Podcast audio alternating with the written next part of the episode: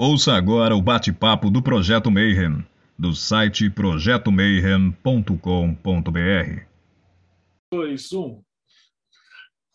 Bom dia para quem é de bom dia, boa noite para quem é da boa noite, boa tarde. Se você veio assistir mais um bate-papo Mayhem, e hoje a gente vai falar de runas e telema, mas a gente tem uma novidade massa que na, na última entrevista eu falei com o Thales, né, que está coordenando a Eclésia Babylon, e aí muita gente pergunta assim, pô, mas a eclésia pode entrar mulher, não pode entrar mulher? E a gente falou assim, pô, vamos, então, então vamos trazer uma mulher para entrevistar também. Mas tem pouca na Telema, mas elas são muito gente boas. E aí a gente vai começar a chamar eh, elas para falar um pouquinho do ponto de vista das mulheres dentro do ocultismo, né? O que, que acontece, como é que havia o caminho, tudo.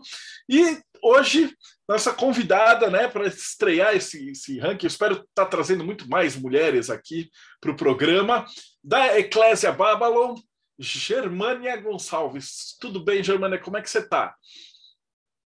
Tudo bem, Marcelo. Estou é, joia e estou um pouco nervosa, mas vamos lá, vamos conversar. É, eu estou na Eclésia Babylon há menos um ano, né? não sou a única mulher, e fico muito feliz quando eu estou vendo mais mulheres chegando. Logo temos pelo menos mais uma sacerdotisa, e isso me deixa muito feliz, porque Telema carece de mulheres, né? E quando a gente vê mulheres chegando, dá aquele quentinho no coração, né? Né? Maravilhoso. Bom, você já conhece como funciona o programa, né? Então, a primeira pergunta, a galera quer saber da sua jornada, né? Então, como é que você chegou na Eclésia Babylon? Antes da gente começar a gravar aqui, a gente já subiu uns clipes de música hardcore, assim, super bem produzido. Então, essa jornada foi muito louca, né? Eu pergunto assim, você era pequenininha, ia lá na igreja fazer a primeira comunhão e tal, e aí, depois de, de 10 anos, está gravando o clipe de heavy metal no Ecclesia Babylon e Telema e tal, né? Como é que isso aconteceu? Olha, é... eu comecei a cantar assim desde que eu entendo por gente e eu acho que meu primeiro contato com algo que fosse me aproximar da espiritualidade foi também bem pequena, né? Minha família, a minha avó materna, ela era médium de umbanda e eu tinha uma tia também, que é duas tias que eram médiums de Umbanda. E é, eu ia muito ao cemitério com elas. E eu chegava no cemitério, eu conto isso dando risada, né? Eu chegava, eu pegava os santinhos da igreja e faz, brincava de casinha, cultura. Então, assim, o meu contato com a espiritualidade já começou aí. Um belo dia, uma tia minha foi num terreiro que era, não era dia de gira, mas ela foi ser atendida e me levou, eu era pequenininha. Aí vi uma casinha bonitinha, achei que era casinha de boneca, saí correndo para a casinha, na hora que eu chego lá, dou de cara com estátua gigante de Tata Caveira. Fiquei encantada com Tata, saí correndo, eu fiquei parada na piano. Então a coisa meio que começou por aí.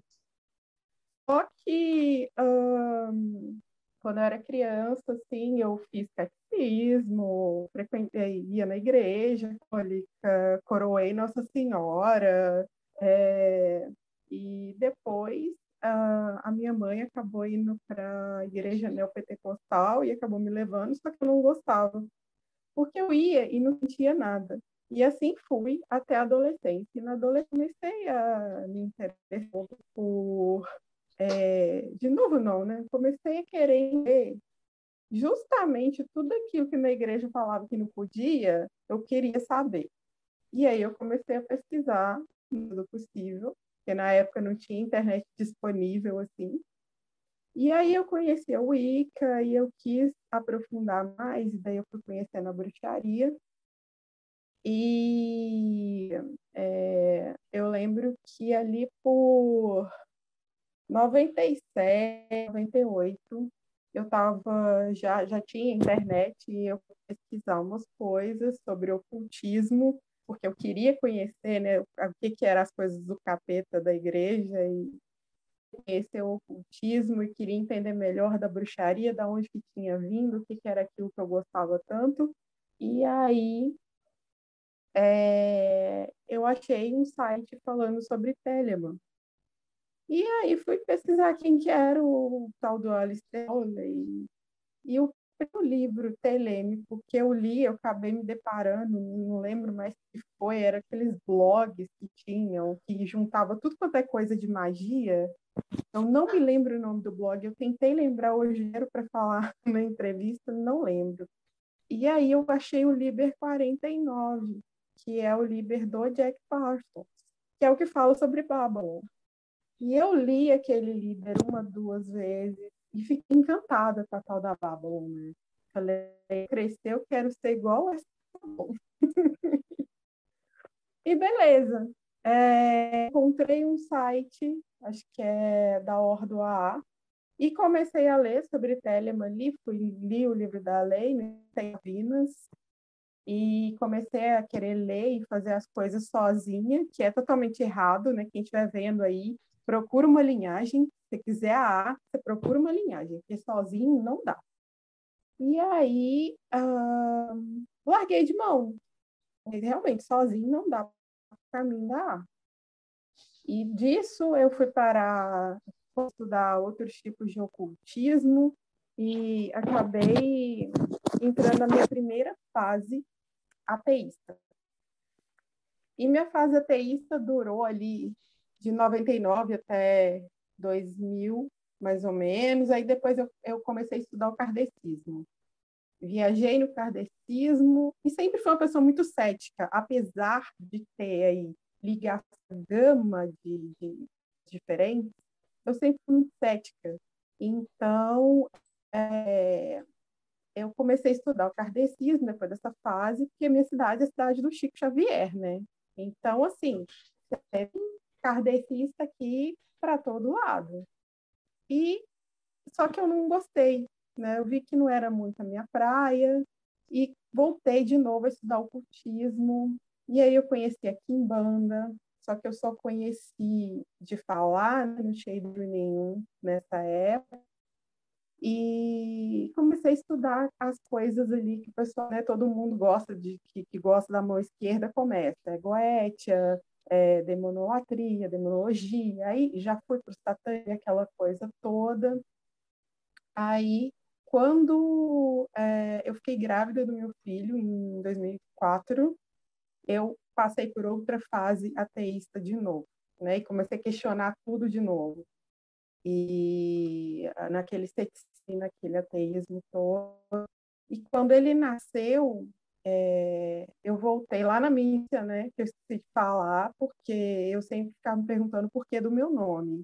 E quando eu descobri a origem, eu queria entender né, ali, conhecer a mitologia nórdica tá, tá, tá, eu comecei a estudar mitologia nórdica desde muito cedo. Eu era adolescente nerd, então eu estudava ali mitologia grega, mitologia nórdica, pegava enciclopédia, aqueles livrão grosso, e ficava ali lendo de mitologia, passava o dia inteiro, minha, minha diversão era e aí nasceu, um ano depois eu voltei, a, eu comecei para as runas com outro olhar e comecei a estudar como oráculo, né? É, a minha formação em engenharia ambiental tem nada a ver com a história ou com é, línguas, com literatura, nada disso.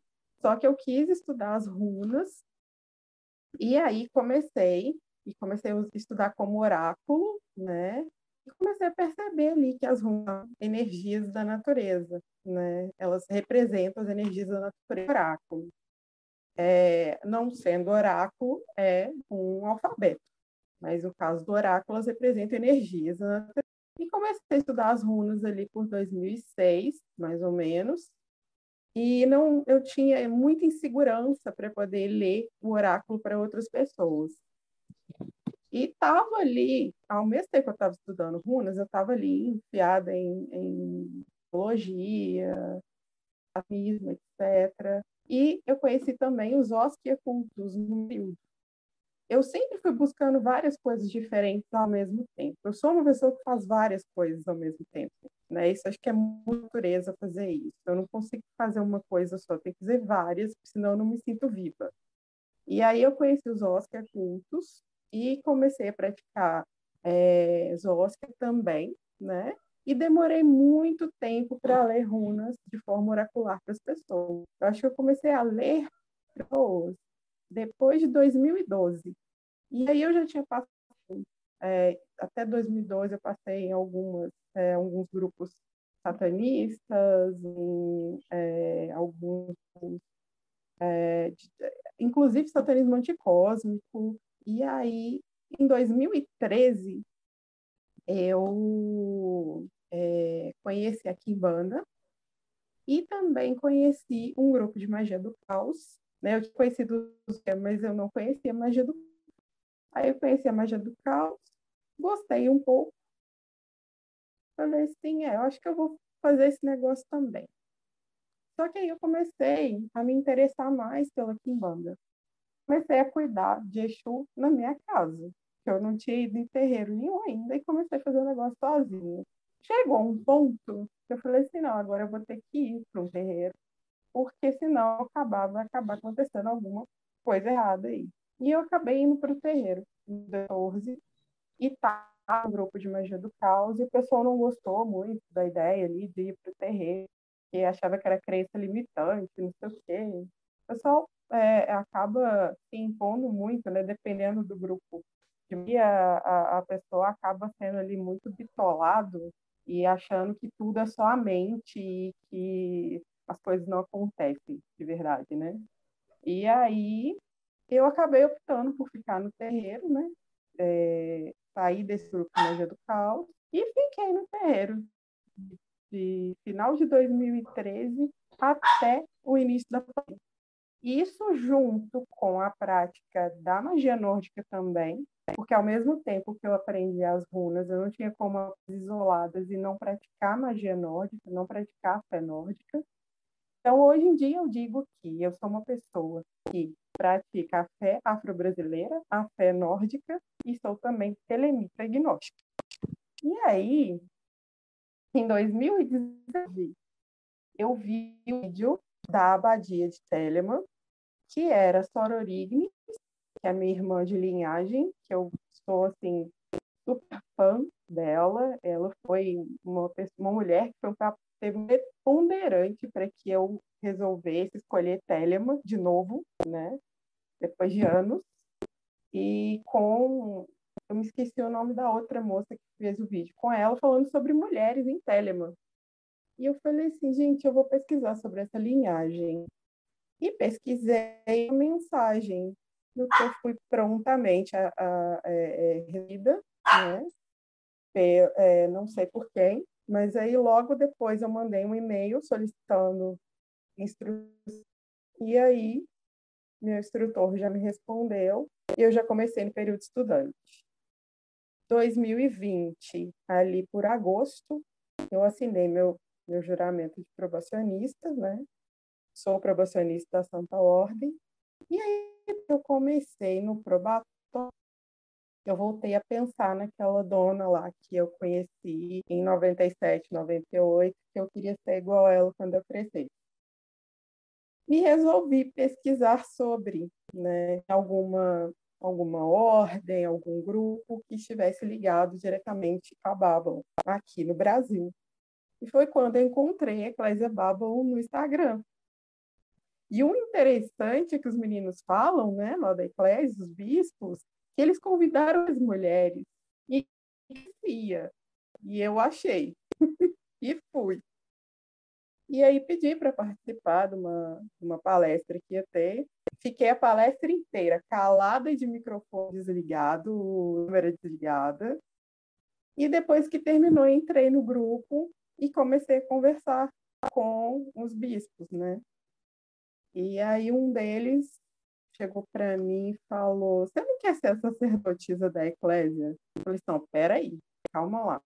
Eu preciso partir primeiro para eu sentir se é isso mesmo que eu quero.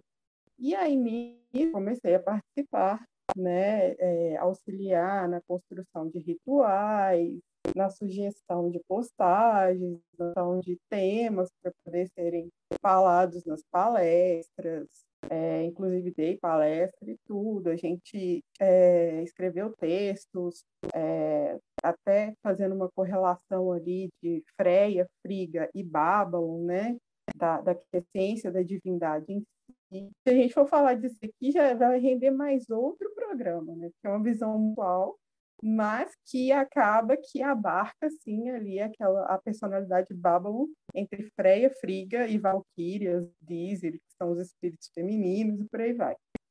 E aí eu comecei a fazer esse trabalho que está bem mais ligado com a parte administrativa né, da Eclésia, que é um trabalho de que seria de bispa, porém, é, inicialmente eu sou fui ordenada sacerdotisa e provavelmente ordenada bispa daqui a um tempo, né? A gente precisa ver como é que vai ficar a questão da pandemia para ver como que fica para viajar para fazer esse processo.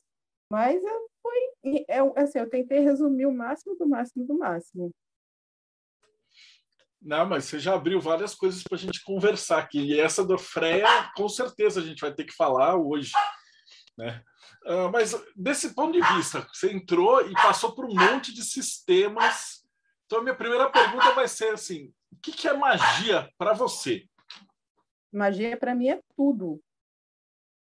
É, o, o, o, simples fato de eu existir é magia. É, magia é eu estar tá respirando, meu organismo está funcionando, e aí, naquele, é, pegando aquele gancho ali no meu ceticismo, né, na minha necessidade de estar o tempo todo querendo respostas, todas as, conexões e, e, e, e, toda a química do meu organismo é magia. Tudo aquilo que eu estou me alimentando é magia. Isso acaba virando energia de alguma forma. Então, eu tento equilibrar essas explicações, tanto entre o científico quanto na possibilidade do energético, que seria o produzir magia dessa forma, para poder explicar magia e entender que magia é tudo. É, porque você uh, trafega em vários lugares diferentes, né? Então, uh, você ainda faz o seu trabalho de Kimbanda, ainda Sim. segue essa linha, uh, e as runas, Tem até um, e a até uma vela acesa ali atrás. Ah, e como é que isso se entrelaça? Eu acho que essa parte é legal, porque o pessoal que começa, principalmente as mulheres que conversam, geralmente elas falam com a minha esposa, não, não comigo. Mas elas perguntam assim, poxa, mas por onde eu começo, né? E aí é legal tá, a gente tá tendo essa conversa porque você passou por vários caminhos, né? Então, para alguém que está chegando agora, o que, que você recomendaria? Assim, a, mulher está olhando, ela vai assistir esse, esse nosso conversa e fala assim, putz, essa jornada é muito massa, magia é legal. Por onde que eu começo? Para magia, de um modo geral, um, eu comecei.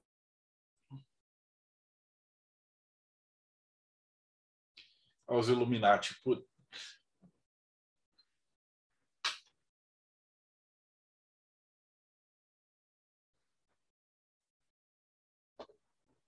Travou para vocês também? Travou. Travou então, peraí. Então, é, responde como se acabasse de, de, de, falar e aí a gente. Depois eu edito. Quem tá não. É, Para quem está chegando na magia, eu indico. Bom, se eu for indicar o que eu fiz, eu fui por curiosidade. Eu sou uma pessoa muito curiosa, que, que anseia por respostas. E enquanto eu não consigo encontrar as respostas, claro, então eu vou pela curiosidade. Está chegando na magia agora, quer ir para Telemann, é, busque espaços que se sinta segura. É, não só em Telemann, tá? É, em Telemann, até o momento, eu, eu não tenho coisas a reclamar sobre o ambiente masculino e sobre os homens com quem eu convivo. Mas em outros, outras tendas pelas quais eu passei, eu tenho. Eu tive problemas tenha cuidado com quem você está dando, né? Tenha cuidado no momento de a sua vida para pessoas, não só para homens, tá, gente? A gente não vou falar que é, que é só homem que é abusivo, né? Existe mulher abusiva também. E isso também a gente encontra na magia. Então, tomem cuidado com quem vocês abrem a vida de vocês, né? Mas busquem por ambientes seguros para a mulher, se for a mulher, né, no caso. Mas qualquer pessoa, busque por ambientes que você se sinta bem e seguro. E a sua energia, né, o seu instinto, ele vai te mostrar que aquele ambiente é real. Não sejam teimosos ou teimosos, né? Se, se o seu coração, se a sua energia te demonstrar que ali não é seu lugar, segue sua vida. Oh, maravilha. Eu vou, eu vou, começar então. Eu estou com as perguntinhas anotadas, né? Para quem está chegando agora, o que, que, é runas? Você falou que você trabalha com runas e mitologia nórdica. De onde veio esse oráculo? Como é que ele funciona? Então, é, eu inclusive dou aula de runas, né? Eu tenho um curso que se chama Runa Sofia, que nasceu durante a pandemia, né? A gente passa por um momento em diversos aspectos, mas em outros aspectos a gente acabou conseguindo desenvolver coisas que, se não fosse a pandemia, não teriam surgido. E o meu, é, é, as runas, elas são um alfabeto, né? Eu trabalho com as runas do Elder Futark, Futark Golfutork, né? Que são um alfabeto lá da região da Escandinávia, povos nórdicos, e que é um alfabeto que foi descoberto ali entalhado em pedras, né? E ele é estudado a partir desse entalhe, só que desde determinado tempo, determinado período histórico, ele começou a ser utilizado como oráculo. Isso é mais moderno, né? Se utilizavam runas para magia, ok, no passado, mas como oráculo ele começou a ser utilizado há bem menos tempo, né? Mais é, e esse, esse alfabeto, é, na verdade, as runas, né, são, elas são um alfabeto e que eu utilizo como oráculo. Então, cada runa, pra, sendo vista como oráculo, cada runa significa ali uma energia da natureza diferente. Então, no jogo oracular, a gente vai combinar essas energias, só que é impossível jogar runas sem conhecer história, mitologia é mesmo a parte da natureza da, daquele local, porque senão você vai se perder completamente. Então, no meu curso, eu não vou falar só sobre, sobre os significados de cada pedrinha. Isso aí você acha em qualquer livro, né? Eu misturo até conceitos de engenharia ambiental, de climatologia, de biodiversidade, para poder explicar para aprofundar em cada, em cada significado de cada pedra, de cada símbolo, né? É, essa era outra pergunta que eu ia te fazer, porque como engenheiro ambiental, você vive indo para o meio da floresta, né? E como é que foi a tua relação com as runas dentro da floresta, a hora que você chegou lá? Pode contar um pouquinho para a gente se é alguma runa em específico? Fala assim, porque geralmente o pessoal não conhece muito runas, então dá um exemplo para a gente, tipo, uma runa, o que, que ela significa e como é que você sentiu ela, tipo, dentro da floresta? Hum, deixa eu pensar. Vai para a natureza, você vê em todos os lugares, né? É, porque como são símbolos, é muito fácil você olhar para uma árvore e ver lá vários é, risquinhos lá formando runas, blind runes. E eu diria que uma das runas que eu poderia dizer que eu senti muito forte no meio da natureza seria algiz ou elhás, que é aquela que o pessoal hippie usa em vida. Só para o pessoal entender, eu acho que eu estou sem runas por aqui. É, eu estou com um aqui perto, mas não vai dar para ver daí. Não seria ela, e é a runa do ar, né? Mas ao mesmo tempo, você pode imaginar ela como uma runa de uma árvore, né? De braços abertos, assim. Então, é... essa seria uma. É... Eu poderia dizer que eu sinto muito forte, por exemplo, se tiver uma tempestade com ravão, eu vou sentir muito forte turistás, né? E eu turistás de maneira muito peculiar minha, que tem gente que diz que Turistás é o martelo de Thor. Eu não consigo caracterizar como martelo de Thor se ela foi o mecanismo que ele utilizou para afastar os gigantes de Asgard. Eu vejo Turistaz como o ato dele bater o martelo e dar o trovão e o raio. Vai ter gente querendo me matar por causa disso, mas é a forma que eu vejo. Então, quando eu vejo vontade e eu vejo esse tipo situação, eu vou sentir a energia ali de proteção muito forte. Ou se, por exemplo, estiver chovendo granizo, eu vou parar tudo que eu estiver fazendo e vou começar a fazer um Galdra para Loki, para transformação. Com certeza. Galdra é magia rúnica cantada, né? Eu vou sair na chuva e vou cantar. Não, não tem essa de uh, os caras vão reclamar, porque a maioria dos caras que eu entrevisto, o cara manja de runas ou estuda runas, estuda só isso. E o legal dos meus convidados é que cada um tem uma visão única. E como você passou dentro de um terreiro, dentro da engenharia, dentro da floresta e dentro do, da runa, você vai ter o, a tua visão, que é muito foda. E além de tudo, o negócio de cantar. É, desculpa, explica, você poderia explicar um pouquinho mais o que, que é esse Galdra? Galdra. Galdra. Ou Galdra. Galdra. É magia rúnica cantada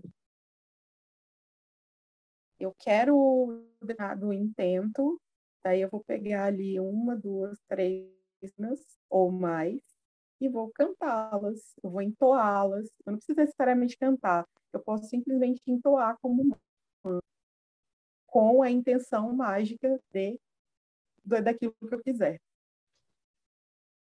Aí eu falei da, da Hagalaz, né, da Hagal, que eu faria que, que eu faria isso para Loki, porque o granizo é uma situação totalmente inusitada. Loki é a divindade que produz a transformação, por mais que seja o trickster da história, mas ele está ali em todas as transformações que aconteceram, aconteceram por causa do Loki.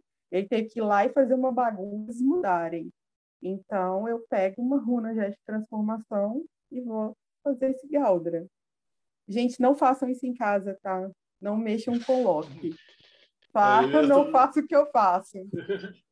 Eu ia falar para você mexer com Hagalaz em casa sem ter uma firmeza de quimbanda montada aí. Como é que você trouxe essa parada para a música? Isso veio antes ou apareceu depois? Como é que isso. Quer... Fala um pouquinho da tua banda. A gente estava assistindo os clipes, eu vou deixar o link embaixo. Eh, são massa, mas de onde veio essa ideia também de trazer essa, a música para parte da magia? Então, eu acabei levando para a banda, né? A verdade foi essa, para minha banda atual.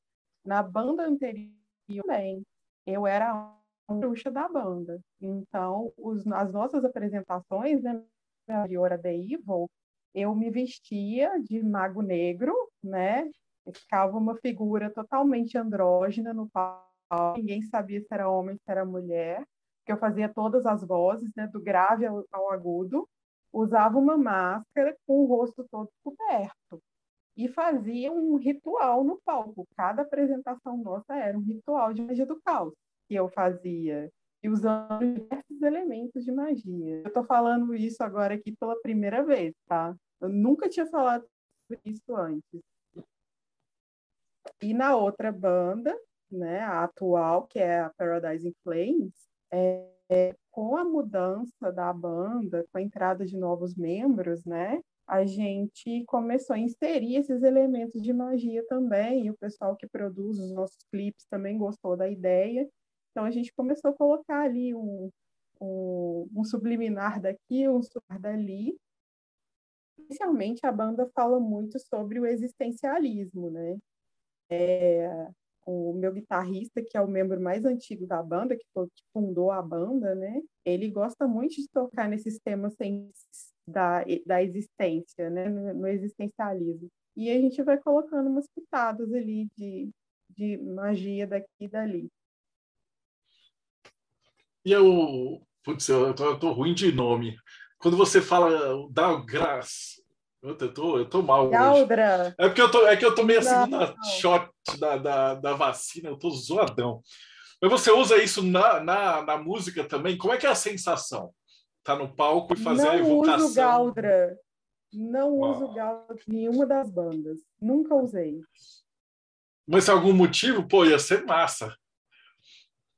Para não. Porque, assim, é... como o estilo da banda ele vai muito ali pro metal mais extremo e não tem nada a ver com música épica, coisas assim, daí a gente muito essa pegada nórdica, não. Porque já tem estilo que, que vai muito com esse tipo, de, que casa com esse tipo de, de magia, né?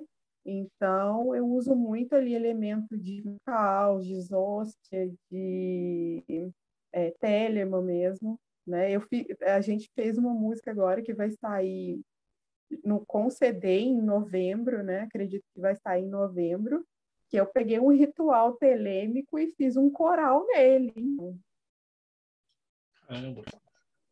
Eu acho muito legal essa parte. Eu, eu sou muito fã de música e magia porque eu sou um nó cego para essas coisas. Parte de arte. Então eu gosto de entrevistar gente que tem esse, esse dom. Né? E voltando um pouquinho aqui para Telema, como que está sendo o trabalho da Eclésia? Como é que você tem sentido? Eu, eu conversei com o Thales, quem estiver acompanhando pode é, ver, foi a entrevista anterior, umas duas anteriores a essa, eu vou colocar o link aqui embaixo também.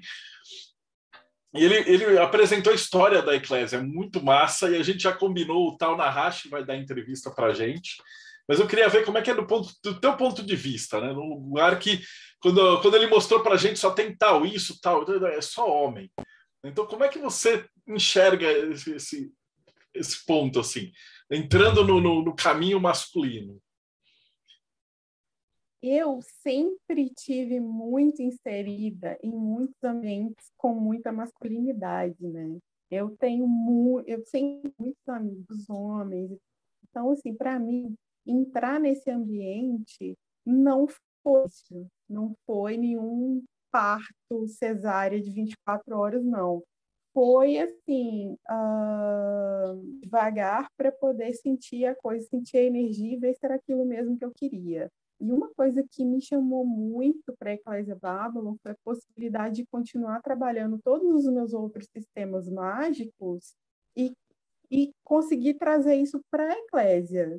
Tanto é que vários rituais que a gente fez, né, foram esses elementos que eu fui pegando de outras egrégoras que eu trabalho e colocando em da Eclésia. Um dos últimos, o último ritual que a gente fez, a celebração das crianças, eu peguei elementos de candomblé, de umbanda e joguei dentro da Eclésia Babylon, com o Telema.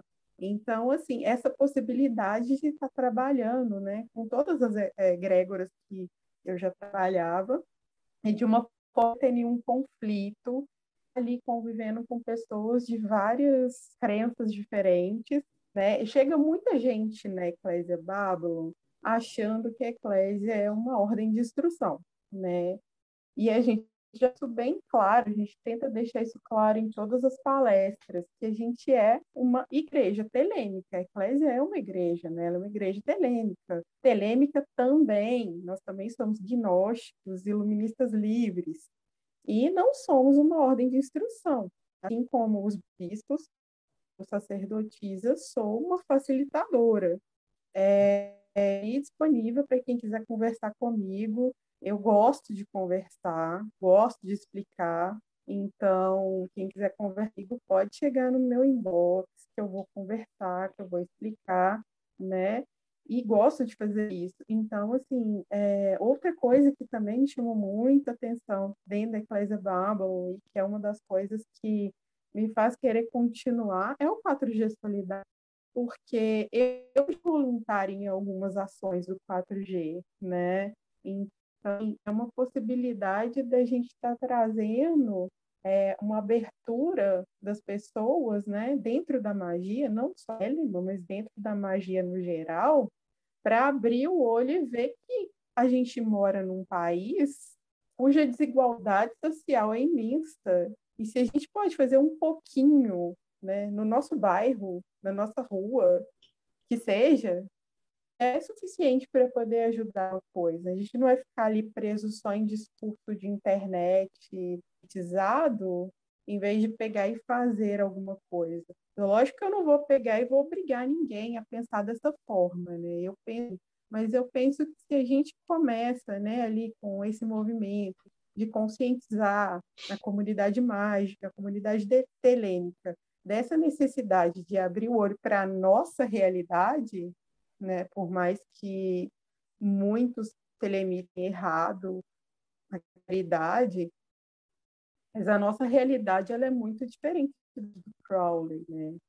Ele era um cara abastado. A gente vive num país que está aí, os níveis de, de pobreza estão aumentando cada dia mais. Então, se a gente pode fazer o mínimo possível, né, eu penso que é algo que me prende muito ali na Eclésia Bubble, o 4G Solidário. Esse é um movimento que eu abracei com unhas e dentes e garras, assim como também de aproximar mulheres da Eclésia Babylon e estar tá ali para o que vier enquanto eu estiver na Eclésia, estar tá auxiliando nesse, nessa recepção dessas mulheres e estar tá criando um ambiente seguro, mulheres estejam presentes, estejam trabalhando e estejam ali se tornando sacerdotisas, membras, é, diaconisas e é, é, bispas e etc. Ah, massa. Eu estou com uma pergunta aqui do Jorge. Ele está falando assim que é, é legal de estar tá falando com uma pessoa que é, segue dois caminhos ao mesmo tempo, né? o caminho nórdico e o caminho da, da Kimbanda.